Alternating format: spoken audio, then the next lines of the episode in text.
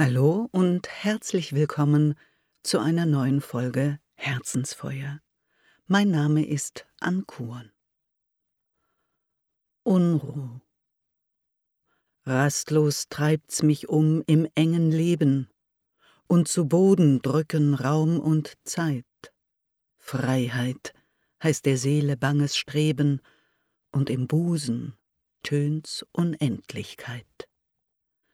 Fesseln will man uns am eigenen Herde. Unsere Sehnsucht nennt man Wahn und Traum. Und das Herz, dies kleine Klümpchen Erde, hat doch für die ganze Schöpfung Raum. Es ist eine junge Frau mit Anfang 20, die diese leidenschaftlichen Verse verfasst und ihre thematische Spannung ist symptomatisch für die Verfasserin Annette von Droste-Hülshoff. Freiheit heißt der Seele banges Streben. Unsere Sehnsucht nennt man Wahn und Traum. Dieser Widerspruch wird ihr ganzes Leben durchziehen. Einerseits setzt sie die Veröffentlichung ihrer Werke durch und verteidigt sie in der Familie gegen Spott und Angriff, Andererseits aber unterschreibt sie zeitlebens alle Briefe an die Mutter mit der Floskel Deine gehorsame Tochter Nette.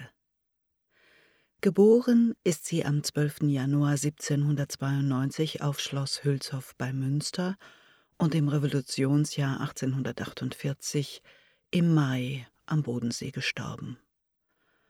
Annette blieb unverheiratet und war auch deshalb zeitlebens im Schoße der Familie gebunden und der Auseinandersetzung mit den sich daraus ergebenden Pflichten und Gepflogenheiten auch als Adelsfräulein. Als der Vater starb, war sie knapp 30 Jahre und die Mutter zog mit ihren Töchtern auf den familiären Witwensitz, das sogenannte Rüschhaus. Denn wie in diesen Familien üblich, geht die Verfügungsgewalt über Familiensitz und Vermögen auf den Stammhalter als Alleinerben über – Wer sich näher mit dem Leben der Droste beschäftigen möchte, findet im Netz eine Fülle von Beiträgen. Filmische Reportagen genauso wie Vorträge, Essays und so weiter. In den Shownotes verlinke ich Ihnen einige Vorschläge. Außerdem ist die Biografie von Barbara Beuys Blamieren mag ich mich nicht sehr zu empfehlen, also ich mochte sie gerne. Sie verknüpft Leben, zeitgeschichtliche Hintergründe und das dichterische Werk sehr erhellend und schön miteinander.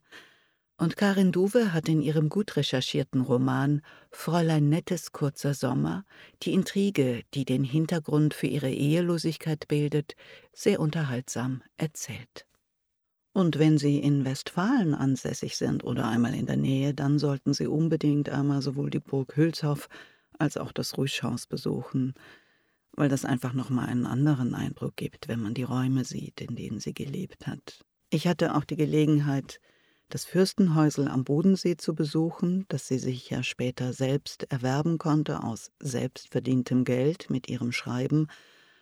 Und was das Besondere an all diesen Orten ist, also zumindest für mich, dass sie alle viel kleiner sind, als ich sie mir vorgestellt habe. Die Kammer, die sie im Rüschhaus bewohnt hat, die war unglaublich klein und bescheiden, Jetzt war sie ja auch selber keine Riesin, gerade mal 1,50 Meter groß. Und auch das schon erwähnte Fürstenhäusel war ein kleines Anwesen. Es zeigt aber eben auch ihre Fähigkeit, sich aus dem kleinen, engen Raum in die Weite imaginieren zu können und dass das nicht nur Papier ist, wenn sie sagt, und das Herz, dies kleine Klümpchen Erde, hat doch für die ganze Schöpfung Raum.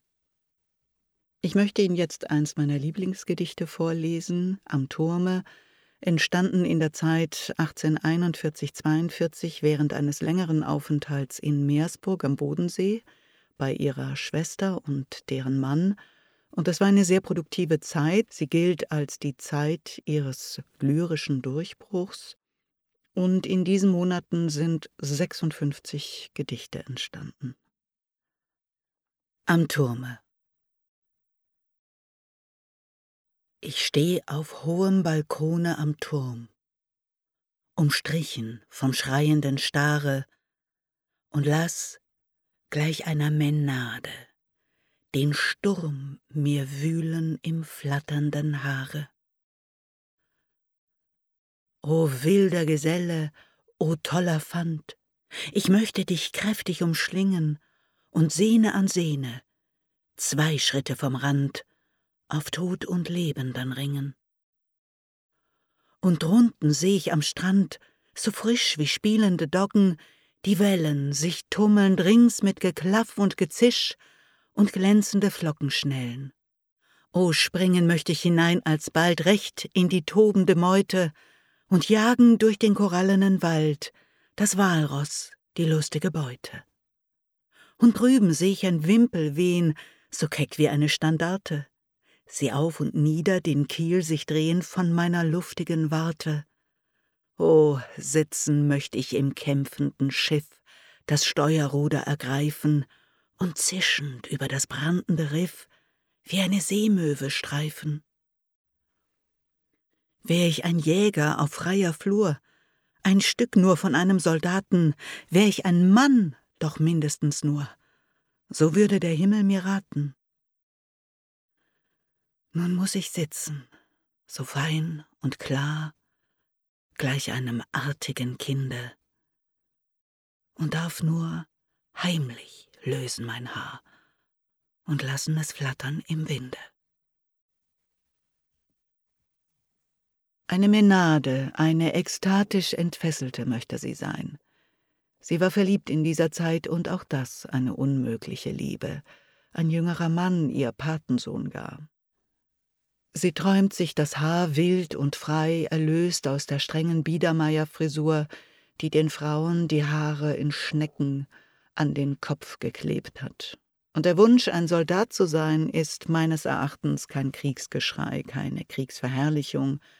Dahinter steht der Wunsch, körperlich genügend Kräfte zu haben, um die eigenen Wege zu gehen.